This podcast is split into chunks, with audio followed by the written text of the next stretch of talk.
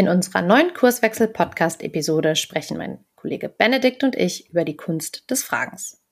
Benny und ich diskutieren darüber, was Fragen mit Kunst zu tun haben, in welchem Kontext welche Frage funktional bzw. dysfunktional sein kann und warum uns bestimmte Fragen dabei helfen, organisationale Probleme zu identifizieren und sie besser zu verstehen.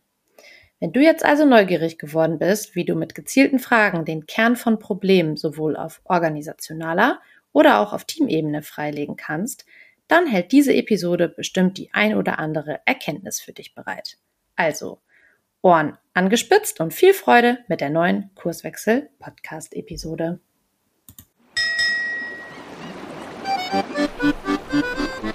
Du hörst den Kurswechsel Podcast. Wir machen Arbeit wertevoll, lautet unsere Vision. Im Podcast sprechen wir über lebendige Organisationen, den Weg dorthin und die Nutzung von modernen Arbeitsformen.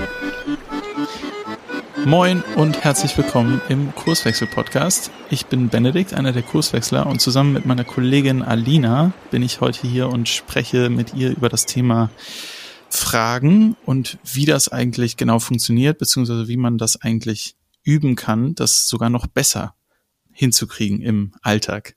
Moin, Alina. Moin, Benny. Ähm, vielleicht starte ich mal mit, mit so einem äh, kleinen positiven Plädoyer, was eigentlich Fragen können oder äh, was man damit erreichen kann, nämlich ähm, was äh, be beginnt mal mit der Kreativität. Also Fragen können uns stimulieren, äh, neu zu denken, außerhalb der bekannten Rahmen oder aus der, aus der Box heraus, out of the box auf Englisch, äh, zu denken. Äh, das kann motivieren, frisch auf die Dinge zu gucken, also mit einem neuen Blick, neue Perspektiven einzufangen oder neue Perspektiven einzunehmen. Ähm, Fragen bringen auch die Möglichkeit, die Annahmen, die so sowieso schon vorhanden sind, eigentlich mal an die Wasseroberfläche zu bringen, sodass wir sie sichtbarer haben. Ähm, dass wir auch danach darüber reden können. Ähm, Fragen fokussieren unsere Aufmerksamkeit und auch unsere Energie. Das heißt, je nachdem, wie ich eine Frage stelle, äh, lenke ich auch Aufmerksamkeit einer Gruppe, einer ganzen Organisation, von mir selbst. Ähm, das heißt, es ist richtungsweisend. Und Fragen sehe ich persönlich auch immer als so Türöffner zu etwas Neuem. Also das heißt, wenn man keine Fragen stellt, dann öffnen sich eben gewisse Türen nicht und man kann nicht dahinter gucken, was, was geht denn noch eigentlich, was ist denn äh, sonst noch möglich oder äh, wie beispielsweise, wie fühlt sich denn eigentlich die andere Person, wie guckt denn die andere Person auf die Situation? Ähm, und was ich auch gelernt habe, ist, eine gute Frage bringt einen eigentlich immer zum Nachdenken. Ähm, und das bedeutet, ähm, kann man so bei sich selber mal beobachten, wenn man eine gute Frage gestellt bekommt, dann denkt man so, hm, wow, da habe ich noch gar nicht drüber nachgedacht. Und das kann auch dazu führen, dass man die Frage äh, vielleicht nur in Teilen beantworten kann in dem Moment oder auch sagen muss, ähm, weiß ich nicht, muss ich mir mal mitnehmen und drüber nachdenken. Und äh, mhm. gewisse Fragen können auch für einen gewissen Zeitraum auch mit einem so auf Reise gehen. Also ähm, das muss jetzt nicht unbedingt aus dem Gespräch kommen, aber vielleicht begleitet dich für eine Zeit lang die Frage, äh, wie kann ich eigentlich noch besser darin werden, äh, Organisationen zu begleiten, äh, für, für, keine Ahnung, äh, wen auch immer, wer in welcher Rolle in einer Organisation ist. Beispielsweise jemand, der äh, so eine Rolle hat, wo es um Innovation geht, könnte sich die Frage mitnehmen, wie schaffe ich es eigentlich, eine Innovationskultur hier in meinem Unternehmen zu etablieren? Und das ist so eine Frage, die ist nicht übermorgen oder morgen oder heute beantwortet, sondern die, die, die geht so mit uns auf Reisen und vielleicht auf dem Weg finden wir immer neue Facetten der Antworten darauf. Ähm, auf jeden Fall kann man sagen, eine Frage ist eigentlich schon eine beginnende Intervention in ein System. Ähm, das heißt, äh, kommen wir zu einer neuen Organisation, die uns einlädt und äh, wir werden gefragt, hey, könnt ihr uns begleiten? Könnt ihr uns mal helfen, äh, unsere Probleme zu lösen, die wir so hier haben? Dann hören wir oftmals erstmal zu und stellen einfach nur die Frage, was ist denn so bei euch gerade los? Was ist denn euer Problem? Und dann fangen die Leute an zu reden und das ist eigentlich schon der Beginn äh, der Intervention, nämlich dass sich das System sozusagen selbst sieht oder selbst beobachtet. Ähm, genau, mal so ein erster Start. Magst du was ergänzen? Boah. Ja, da war jetzt ja schon extrem viel drin. Ich finde das auch echt auch in Vorbereitung so auf diesen Podcast habe ich, ich habe mir auch die Frage gestellt, ne, so, oh, wir haben jetzt irgendwie eine zweite Podcast-Episode. Wir hatten ja schon mal die Episode systemische Fragen gehabt und ähm, ich finde halt so dieses Thema Fragen ist im Alltag was, was irgendwie so für selbstverständlich auch genommen wird und ähm, ich sag mal, in dem Plädoyer von dir auch eben, steckt ja auch so viel drin. Das ist uns manchmal, glaube ich, gar nicht so bewusst. Ähm, also auch so dieses Thema, dass Fragen einfach eine Kommunikation aufrechterhalten und natürlich auch ganz, ganz, ganz stark darauf einzahlen, eine Beziehung aufzubauen. Also wenn ich Richtig. zum Beispiel gucke, wann, ähm, ich sag mal, ich ein Störgefühl hatte in Situationen, also in Kommunikation mit Menschen, dann war das meistens, wenn entweder nicht die in Anführungszeichen richtigen Fragen gestellt wurden oder einfach gar keine Fragen gestellt wurden, ähm, weil sich dann häufig das Vertrauen auch nicht so aufgebaut hat. Also du sprachst eben von Türen, die sich aufmachen oder halt nicht aufmachen. Und ähm, ja, das ist natürlich auch in, in unserer, ich sag mal, Beraterrolle ein mega wichtiges Thema, in Organisationen reinzugehen und ein Gefühl dafür zu haben, welche Frage wann gestellt werden kann, um ein Licht anzuknipsen. So. Ne? Mhm. Ne? Und das ist echt, also die Episode heißt ja auch die Kunst des Fragens. Es ist echt nicht so trivial. Also mhm. merke ich auch immer wieder. Ja. Zwei Sachen sprichst du äh, ganz wunderbar an. Das eine ist, äh, wir, wir sind ja im Alltag immer von Fragen umgeben und es ist nicht so ganz bewusst vielleicht so ein Thema. Ne? Jeden Morgen, vielleicht wenn wir zur Arbeit kommen oder jetzt in, in Homeoffice-Zeiten, wenn wir irgendwie Leute wieder hören oder e-, egal, wo wir mit anderen Leuten zusammenkommen, ob es jetzt auch im privaten Umfeld ist, so eine typische Frage ist ja, ey, wie geht's? Und ähm, unser Gehirn oder unsere Ohren äh, lauschen ja auch den Fragen ganz ähm, aufmerksam zu. Und wenn wir, ähm, wenn wir immer sozusagen bekannte Fragen gestellt bekommen, ähm, dann denken wir so, ja, dann ist die Antwort, also ja, ist doch klar, der will jetzt einfach nur kurz wissen, wie es mir geht und dann sagen, ja, läuft, geht gut. Aber sobald wir sozusagen mal eine andere Frage stellen oder ein bisschen abge, abge also ab, ein bisschen abweichen von den alltags einfachen Fragen, auf einmal gehen unsere Ohren so auf äh, Sensibilität auf und so, ah, da war irgendwas anders gerade. Vielleicht, äh, was, was ist denn da los? Ne? Also ähm, es ist ein Unterschied, wenn ich dich frage, hey, na, Alina, wie geht's? Oder wenn ich ähm, dich treffe und morgens, ähm, äh, hey, möchtest du mal erzählen, wie, wie es dir aktuell so geht in deinem, in deinem Leben? Und ich dir schon in der Frage zeige, hey, ich habe jetzt gerade einen Moment Zeit, um dir auch zuzuhören, anstatt nur so, hey, wie geht's? Ja, läuft. Ja, mhm. So. Ähm, und das andere mit diesem, es ist gar nicht so trivial und wann, wann kann man die richtige Frage zum richtigen Zeitpunkt eigentlich stellen? Genau darum geht's ja. Wie kriegen wir es hin, so eine Art Feingefühl auch zu, zu üben oder herzustellen? Denn ähm, äh, es gibt so einen schönen Satz, der heißt, du siehst, ob jemand clever ist an den Antworten und du siehst, ob jemand weise ist an den Fragen. Den fand ich ganz gut, ist von einem Ägypter äh, gesagt. Ähm, und ähm, jetzt magst du mal ein Beispiel äh, aus, aus deinem Leben erzählen, wo, wo es keine Frage gab oder wo, wo es dich aufgeregt hat? Ja, also es gibt so zwei ähm, Situationen, an die ich mich erinnere. Ähm, die sehr viel in mir ausgelöst haben. Einmal, weil es, weil es eine richtige Frage war zum richtigen Zeitpunkt. Und das war damals, als ich mein äh, Jurastudium aufgenommen hatte. Und ich schon so gemerkt hatte, puh, das ist irgendwie, es resoniert nicht mit mir. Jura und ich. Mhm. Und ähm, äh, meine Mama, die hat so, so ein tolles Feingefühl für Menschen. Die sagte irgendwie, beobachtete das eine ganze Zeit und die fragte dann irgendwann, Alina, was möchtest du denn machen, was dir oder was macht dir Freude? Ich glaube, das war so ihr, ihr Ding. Also, na, was macht dir Freude? Was könntest du dir vorstellen, dein Leben lang ähm, zu machen oder dich damit eben zu beschäftigen? Mhm. Oh, und das hat echt extrem viel in mir ausgelöst und war, glaube ich, auch damals der Startpunkt, dass ich gesagt habe, gut, dann mache ich jetzt hier einen Cut und dann wende ich mich der Psychologie zu, weil Menschen finde ich total spannend. Da kann ich mich den ganzen Tag ähm, dran abarbeiten an diesen Themen, die da dran hängen. Und dann kam natürlich nachher auch das Thema Organisationsentwicklung dazu. Und eine andere Situation, die ist, ist kürzlich erst passiert, auch aus dem, aus dem Privaten, war eher eine Situation, wo gar keine Frage gestellt wurde.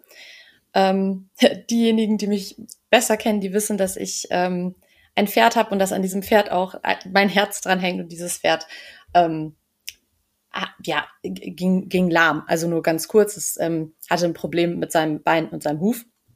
Und ähm, dann kam eine sehr junge und sehr ambitionierte Tierärztin und ich hatte schon ein Gefühl, dass all das, was sie so vorschlug, an was es sein könnte, mhm.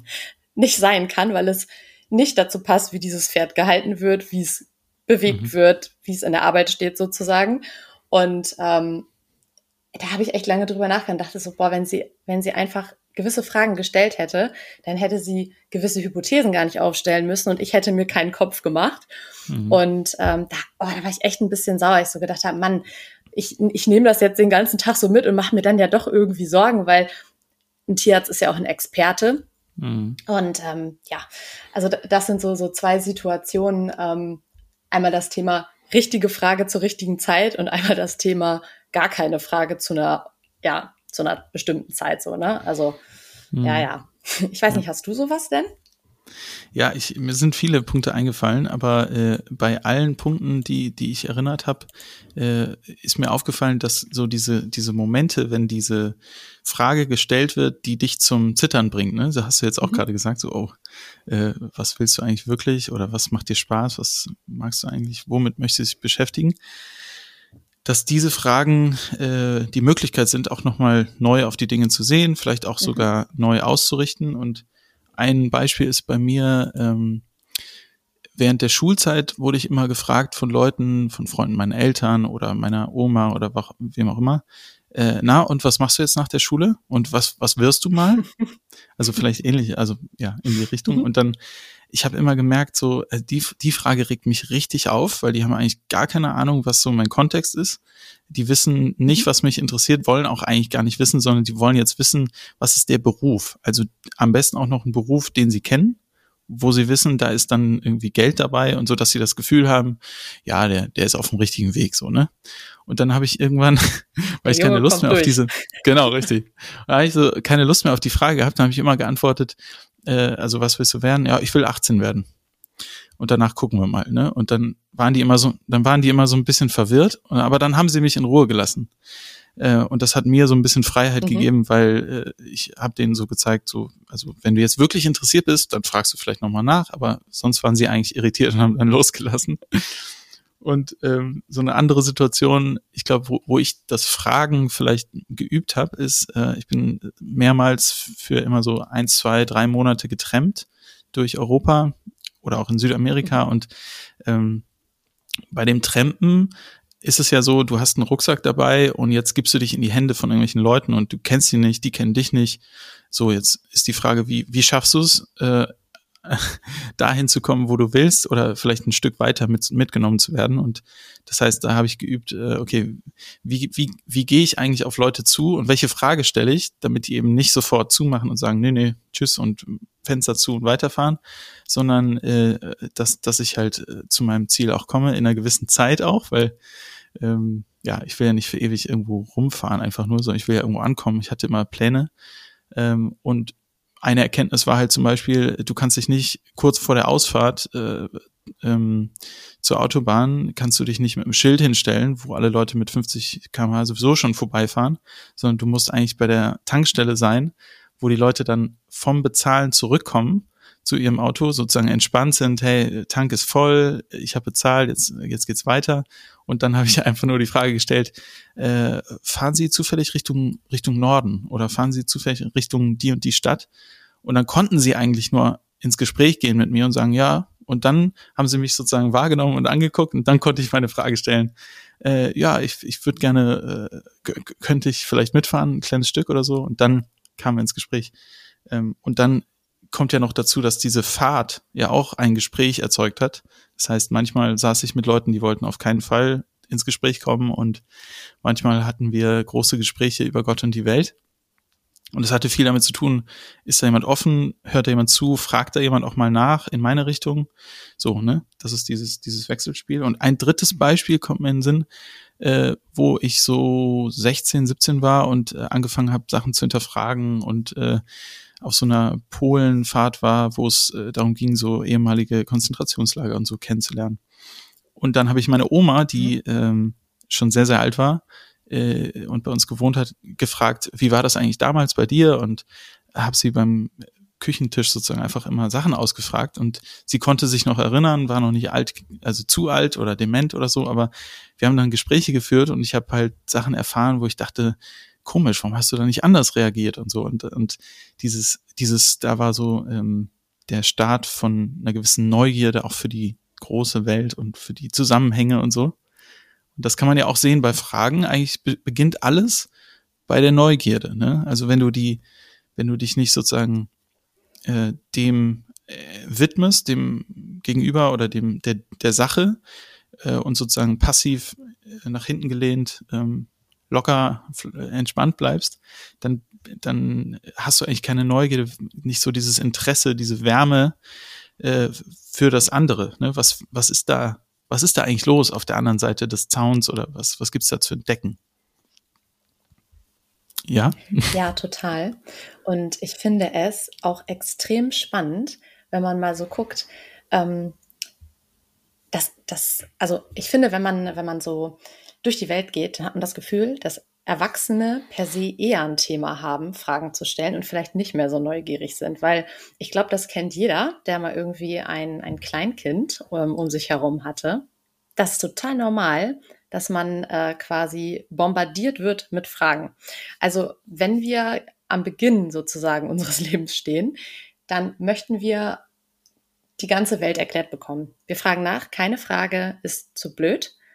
Und das bringt Erwachsene manchmal auch in eine sehr spannende Situation, weil man ja wirklich dahin kommt, dass man sich denkt, wie ist denn jetzt darauf gekommen, er oder sie, ne? So und ähm, ja. das, das finde ich ist eigentlich was ganz schön, also was ganz Schönes, dass es was sehr natürlich ist, ist Fragen zu stellen.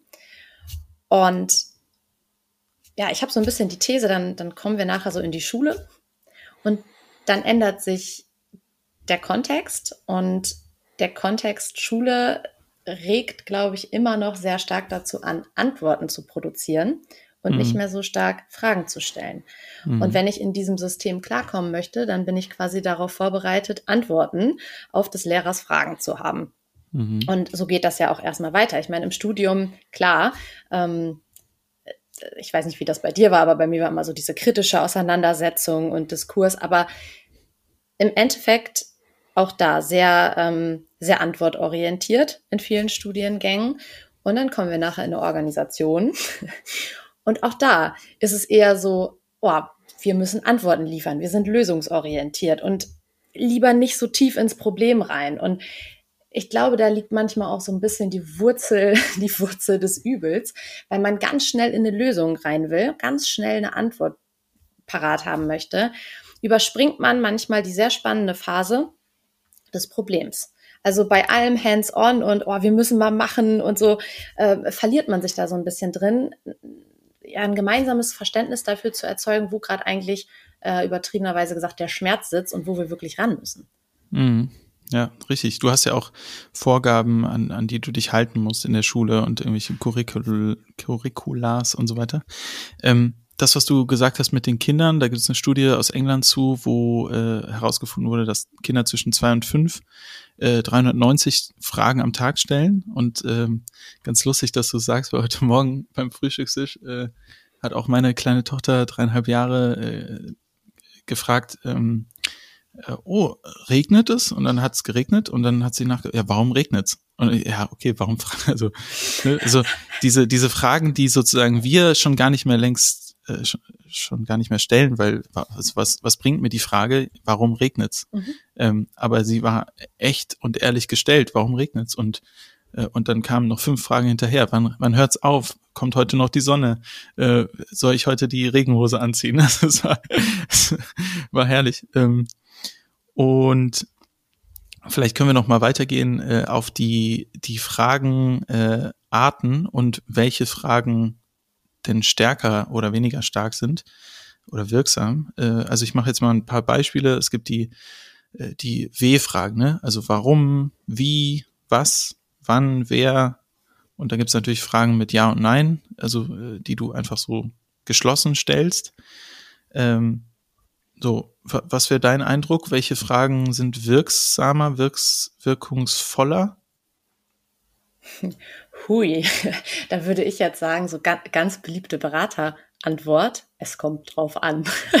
Also es, es kommt würde ich sagen, Ach, auf Mensch. den Kontext an. Aber vielleicht bleiben wir, bevor wir das jetzt gleich immer eben aufgreifen, erstmal nochmal so bei den, bei den Frageformen. Also du hast eben schon anges angesprochen, ne? offene mhm. Fragen, geschlossene Fragen, ähm, Gegenfragen, ne? wenn ich irgendwie eine Antwort vielleicht auch provozieren will. Ähm, genau. Mhm. Also kommt, glaube ich, auch immer sehr stark darauf an, welche Informationen ich brauche, um, ob ich etwas konkretisieren will. Genau. Ja, ja, du, du hast, du hast natürlich vollkommen recht, wie immer. Ähm, also geschlossene Fragen können ja auch total kraftvoll sein. Geschlossene Frage wäre zum Beispiel, äh, siehst du das genauso? Ja oder nein? Äh, hast du das dir so vorgestellt? Ja oder nein? Das lädt natürlich ein, dass man danach noch mehr erzählt, aber die Frage an sich ist geschlossen. Ne? Also gefällt dir das Produkt? Äh, wie viel kostet das? Das sind auch so Fragen, die kennen wir aus dem Alltag sehr häufig. Ne? Ähm, ähm, und, und wenn man jetzt noch so ein bisschen weitergeht, äh, offene Fragen laden halt ein, dass der, der, das Gegenüber ähm, selbst entscheidet, was die Antwort eigentlich ist oder in welchem Rahmen oder wie, wie viel geantwortet wird. Ne? Beispielsweise, welche zusätzlichen Wünsche haben Sie? Könnte man jetzt äh, im, im Restaurant gestellt bekommen, die Frage. Oder äh, was sollten wir außerdem noch beachten? was sind meine Aufgaben, äh, was sind die Vorteile von dem System, äh, also äh, weshalb wollen Sie eigentlich so vorgehen? Das sind, das sind so Fragen da, oder auch, wie geht es dir damit? Ne? Also du, du erzählst was und du bist vielleicht gerade genervt oder aufgeregt von irgendeinem Prozess, irg irgendwas, was passiert ist und, und dann frage ich dich, ähm, und wie geht's dir jetzt damit? Und dann hast du nochmal die Chance, eigentlich selber dahinter zu schauen, ah, was ist jetzt eigentlich bei mir los? Also jetzt habe ich inhaltlich mal erklärt, was eigentlich passiert ist, aber jetzt, okay, ja, eigentlich bin ich äh, frustriert und äh, ich, ich brauche jetzt mal eine Pause. Ja, auf jeden, ähm, auf jeden Fall. Und auch so dieser Punkt, ähm, mit diesen Frageformaten reinzustarten, um auch mehr über die Welt des anderen zu erfahren und, zu, und auch teilweise zu prüfen, ob wir mhm. ein ähm, ähnliches Verständnis haben. Ne? Also da sind ja auch so diese zusammenfassenden Fragen etwas, was extrem wirkungsvoll ist. Ne? Also was bedeutet das für unser Ergebnis? Was bedeutet das für unser Vorgehen? Und dann nochmal auch insbesondere in der Gruppe reinzufragen und diese unterschiedlichen Perspektiven darauf ähm, oder da, daraufhin einzuholen, das kann schon ganz schön was in Gang setzen. Ja. Und dann gibt es weitere Fragen, wie zum Beispiel, äh, wollen Sie Variante A oder B? Äh, wollen wir den von mir beschriebenen Lösungsweg gehen oder lassen wir das sein? Das sind auch relativ jetzt schon so Ja oder Nein äh, Antworten. Also machen wir das Meeting Montag oder Freitag? Ne? Ich gebe dir zwei Alternativen. Es funktioniert auch ehrlich gesagt ganz gut bei Kindern, anstatt fünf Alternativen genau. nur zwei oder drei anbieten. Äh, und äh, Boomerang-Fragen, äh, in, inwiefern genau haben Sie da jetzt gerade ein Problem? In, inwiefern, äh, was genau stört Sie gerade an der, an dem Prozess, in dem wir gerade sind? Ähm, ne, wir kriegen ja auch Feedback und dann gibt's vielleicht mal äh, nochmal ein Gespräch, ey, irgendwie gerade, wir wissen gerade nicht, wo wir stehen. Okay, was genau wissen Sie eigentlich gerade nicht, wo wir stehen? Also was fehlt Ihnen? So. Ähm, oder Gegenfragen, wo man den Ball rüberspielt und sagt, okay, was, was schlagen Sie jetzt alternativ vor? Was, wie sieht denn Ihre Lösung aus? Oder deine Lösung? Ähm, ja, und dazu, ähm, dazu auch was ich häufig feststelle, man, man fragt danach insbesondere, ne, ähm, warum haben wir dieses Problem? Und zum Beispiel, ne, kommt eine Antwort und dann hat man das Gefühl, oh, super, jetzt sind wir da schon näher. Und was Kinder ja zum Beispiel, um das nochmal aufzugreifen, super gut können, ist dieses fünfmal hintereinander fragen, warum oder noch mehr. Und ähm, da ist ja mhm. tatsächlich auch eine Technik draus geworden, ne? eine Fragetechnik, Five Whys, also frage fünfmal warum hintereinander und dann hast du nachher wirklich den Kern des Problems. Und ich weiß nicht, wie deine Beobachtung ist, aber wenn man da mal so genau reinbohrt, ist es den Menschen häufig auch unangenehm oder vielleicht ungewohnt. Also es ist dann häufig so, ähm, habe ich das bisher mit Gruppen erlebt, nach dem dritten Mal, warum wird dann irgendwie abgebrochen, ähm, weil man das überhaupt nicht mehr äh, kennt, sich so intensiv mit einem Problem auseinanderzusetzen. Und je häufiger man das macht, desto, desto besser mhm. geht es dann auch irgendwie. Und ähm, das ist dann mhm. auch sehr, sehr kraftvoll. Ich weiß nicht, wie, wie deine Beobachtung da so ist oder ob du eine ganz andere Gruppendynamik da feststellst. Nee, genau. Und die Frage, warum, zielt ja immer in die Vergangenheit und auch dem, um, um die, die Ursache oder den Grund dahinter zu verstehen. Und äh, das kann natürlich helfen, um Sachen zu hinterfragen. Und irgendwann merkt man aber, vielleicht will man da gerade nicht noch weiter bohren oder es ist anstrengend, weil, hey, ich habe doch jetzt schon alles gesagt. Oder die Frage, warum, kann natürlich auch so ein bisschen ähm, äh, wie sagt man, aufmüpfig mhm. äh, mhm. klingen. Also so, wenn ich die, hey, warum, warum liebst du mich nicht mehr? So. Und äh, warte mal, ich wusste gar nicht, dass äh, wir sind doch, wir kennen uns erst seit drei Tagen, was ist denn bei dir los? So, ne? Also diese Warum-Frage kann auch äh, ganz schön nah gehen. Ähm, und andererseits kann es natürlich helfen, äh, in, in Prozessen, äh, wo man jetzt wieder konkret werden will, und ähm, die nächsten Schritte formulieren will, kann man wieder eher die Wie-Frage vielleicht verwenden. Ne? Also äh, wie könnten wir, ähm, wie könnten wir hier ähm, in dem Unternehmen XY äh, im nächsten halben Jahr neue Innovationen schaffen? Das ist sozusagen ein klarer begrenzter Raum. Und jetzt ist die Frage, welche Möglichkeiten, welche Wege gibt es eigentlich? Ähm, oder welches Budget, wie viel Budget brauchen wir, damit wir damit einen Schritt weiterkommen. Wenn wir auf die Was-Frage gehen, dann, ähm, äh, dann wird es noch konkreter, nämlich was können wir eigentlich dafür tun, dass unsere Beziehung hier im Team oder unser Miteinander noch besser wird oder dass wir es verbessern. Äh, was, was können wir tun, äh, um in der nächsten Woche schon die ersten Schritte zu gehen? Ähm, und dann ist natürlich die Frage, wann und wer und so. Aber es wird dann, es ist, es wird dann immer konkreter, ne? Die Wie-Frage ist noch so zwischen warum und was, aber was wird dann immer bodenhaftiger. Ja, beim Thema Wie-Frage geht bei mir immer noch eine andere Antenne mit an. Ähm, ich hatte das eben schon mal so, so reingeworfen, ne? als du gefragt hattest, ähm, äh, ja, welche Frage oder ne, wann eine Frage auch gut gestellt ist. Und da hatte ich gesagt, ja, das kommt auf den Kontext an. Und das ist auch was, ich sag mal so im Berateralltag, was uns ja ständig auch beschäftigt. Also so die Unterscheidung zwischen, zwischen wie und wer Fragen. Und ich habe die Erfahrung gemacht, dass tatsächlich man erstmal gar nicht so an eine Wer-Frage denkt. Und wie kommt es dazu, ähm, wenn wir jetzt unterwegs sind und ähm, uns geht es ja auch immer darum, das Problem unserer Kundinnenunternehmen eben auch hinreichend zu verstehen, unterscheiden wir ja immer zwischen zwei Problemtypen. Einmal so dieses komplizierte Problem und einmal das eher komplexe Problem. Und wenn wir im komplizierten Bereich sind, dann, ich sag mal, ist es das Schöne, dass man dafür Wissen bereitstellen kann. Also ich kann dieses Problem mit Wissen lösen.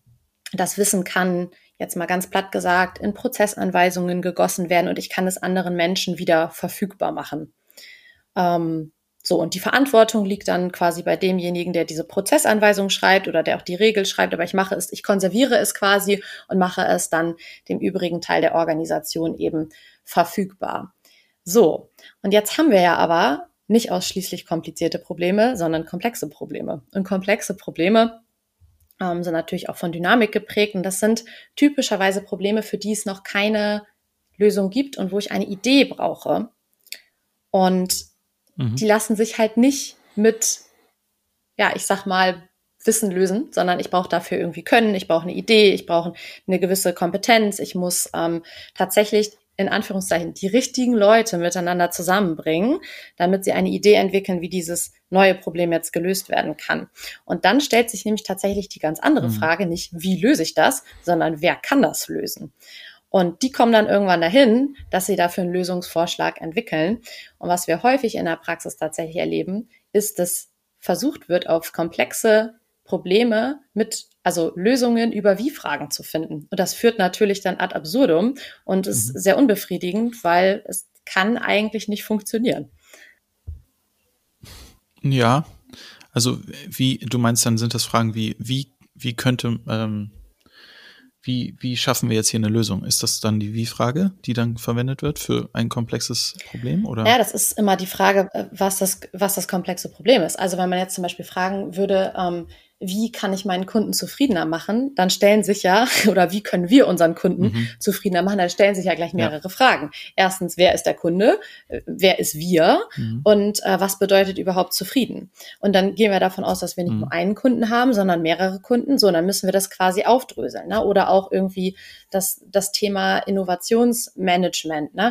Das ist auch einfach was, was sehr beliebt ist, wo man natürlich auch sich die Frage stellen kann, okay, lässt sich das überhaupt irgendwie managen oder was könnten Rahmenbedingungen sein, damit Innovation entstehen kann? Und dann kommt man halt sehr schnell weg von, von diesen Wie-Fragen. Das heißt nicht, dass sie nicht irgendwann mal wieder ähm, auftauchen können. Das ist natürlich dann, dann der Fall. Es ist ja auch nicht nur so, dass ein Problem nur komplex ist oder nur kompliziert, sondern wir haben es ja eher mit Anteilen zu tun. Aber das ist dann halt auch genau die Kunst, mit den Fragen in eine so zielführende Problemanalyse reinzustarten, dass ich das quasi filtern kann. Was ist hiervon eigentlich was, was ich mit, mit einer Wie-Frage ähm, lösen kann? Und wofür brauche ich eigentlich da wirklich die menschliche Komponente? Also ganz platt sagen wir immer, was lässt sich vielleicht auch automatisieren oder was könnte rein theoretisch auch ein Computer lösen und wofür braucht es wirklich Kreativität ne? und, und Menschen und hm. Geist ja. sozusagen. Ja. Ja. Ja, ähm, das, also im Design Thinking nutzen wir ja deshalb am Anfang, wenn wir herausfinden wollen, was ist eigentlich so die Design Challenge, also die Herausforderung, um die es hier eigentlich geht, die wir lösen wollen, die meistens komplex ist. Äh, und da geht es ja oft mit der How might we Frage los. Also wie könnten wir? Und äh, wie könnten wir ist schon mal ein guter Start, um dann eine Frage zu stellen und dann eben aus auseinander zu dividieren, was, was davon sind, welche Aspekte, wer ist da drin eigentlich zu verorten, welche NutzerInnen gibt's und äh, was wollen die eigentlich und so weiter. Also folgen ja ganz viele Fragen im Anschluss. Ähm, und ja, ich, ich, ich glaube, äh, was du mit dieser Wie-Frage meinst, ist sozusagen Fragen, die auf das, auf den Prozess hin, hindeuten oder nur auf den Prozess, ne? Und du sagst, hey, wir müssen auch auf die, auf die Frage hindeuten, da, das braucht Menschen und es braucht Talente und Fähigkeiten und, und Leute, die irgendwie gewisses Können schon sich angeeignet haben. Ähm, so, wenn, wenn wir jetzt noch mal einen Schritt weitergehen, äh, dieses, diese, ähm, Kunst des Fragens oder Kunst zu fragen ähm, hat aus meiner Sicht, und das habe ich jetzt gelernt sozusagen von Mary Alice Arthur, äh, eine äh, Neuseeländerin, ähm, die, bei der ich äh, bei zwei äh, ganz tollen äh, Seminaren dabei war.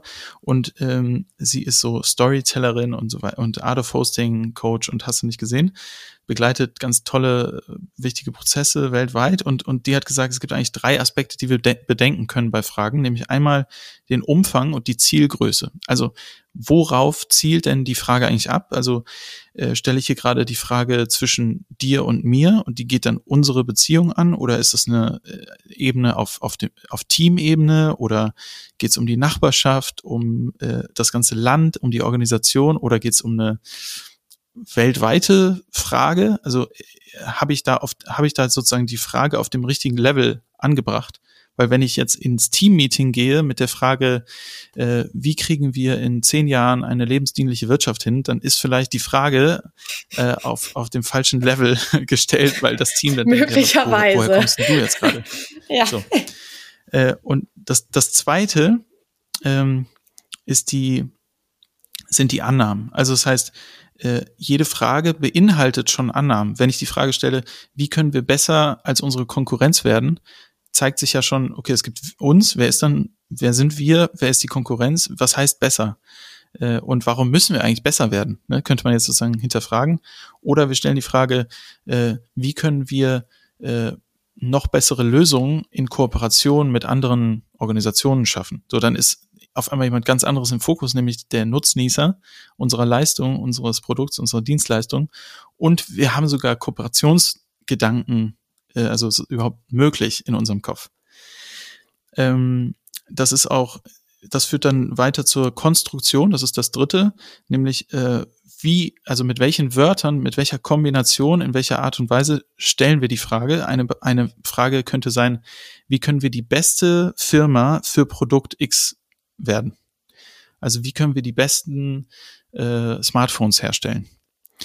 Und jetzt könnte man ein Wort verändern, nämlich wie könnten wir die beste Firma, äh, also erste Frage nochmal, beste Firma für Produkt X in der ganzen Welt.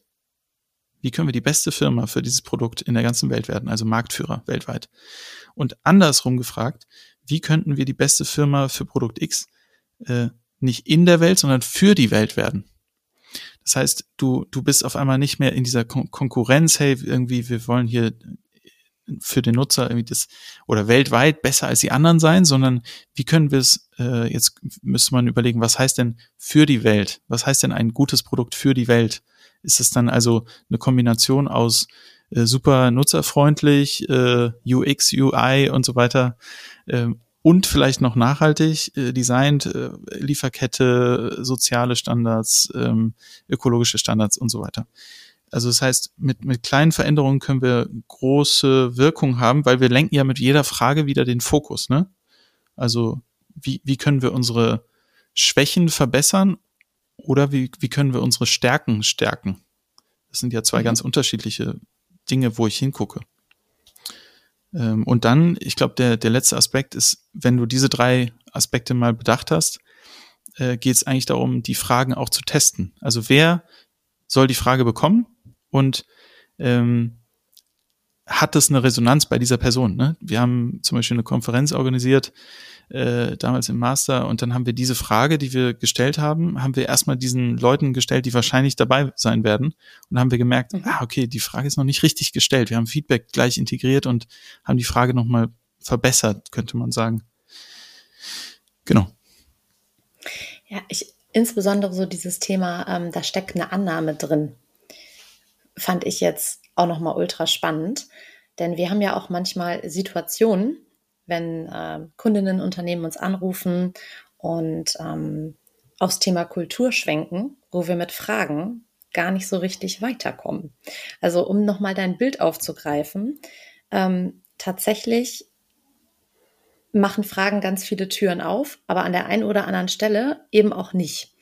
Und ähm, da gibt es dann quasi noch andere Möglichkeiten, sich, sich, ähm, sich Licht also Licht ins Dunkel zu bringen, so kann man es ja wahrscheinlich sagen, ähm, nämlich mit den Annahmen beziehungsweise Hypothesen.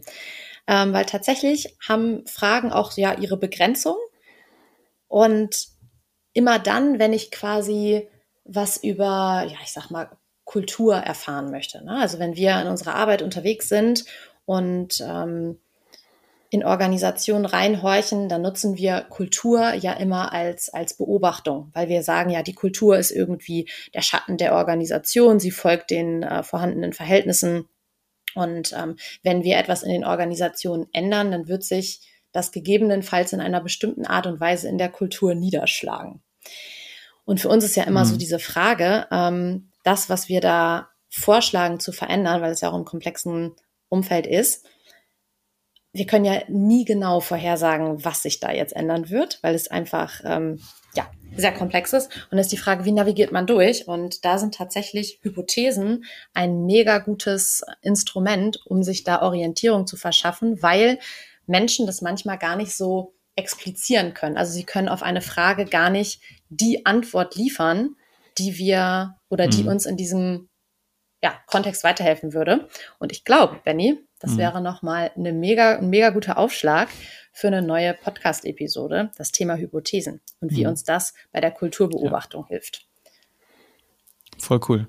Passiert übrigens auch bei gewaltfreier Kommunikation immer, wenn wir sagen, oh, du guckst gerade sehr, sehr so mit Falten im Gesicht, kann es sein, mhm. dass du wütend bist oder angestrengt, ne? Und, und dann vielleicht sogar noch einen Schritt weiter, kann es sein, dass dir eigentlich äh, äh, Ordnung und Entspannung in dem und dem Prozess äh, gerade wichtig ist. Ne? Das sind jetzt sozusagen Hypothesen, die ich dir anbiete und du kannst dann sagen, ja, nee, stimmt ja, genau. gar nicht. Also ich erzeuge quasi oder provoziere mit einer Aussage eine kompetente Korrektur meines Gegenübers Und das kann mir ganz viel Ja. Licht ins Dunkel bringen. Aber ich glaube, das gucken wir uns nochmal gesondert an, weil wenn wir das fast jetzt aufmachen, dann wird das die längste Podcast-Episode ever. Und das ist, glaube ich, Fall. nicht zielführend. Ja. Vielen Dank, Alina, für die, äh, für das Gespräch zum Thema Fragen, ähm, ja, also die Kunst des Fragens. Vielen Dank, habt noch einen guten Tag und bis bald. Bis dann. Folge uns auch auf Twitter unter @kurswechsler und diskutiere mit uns über agile Themen.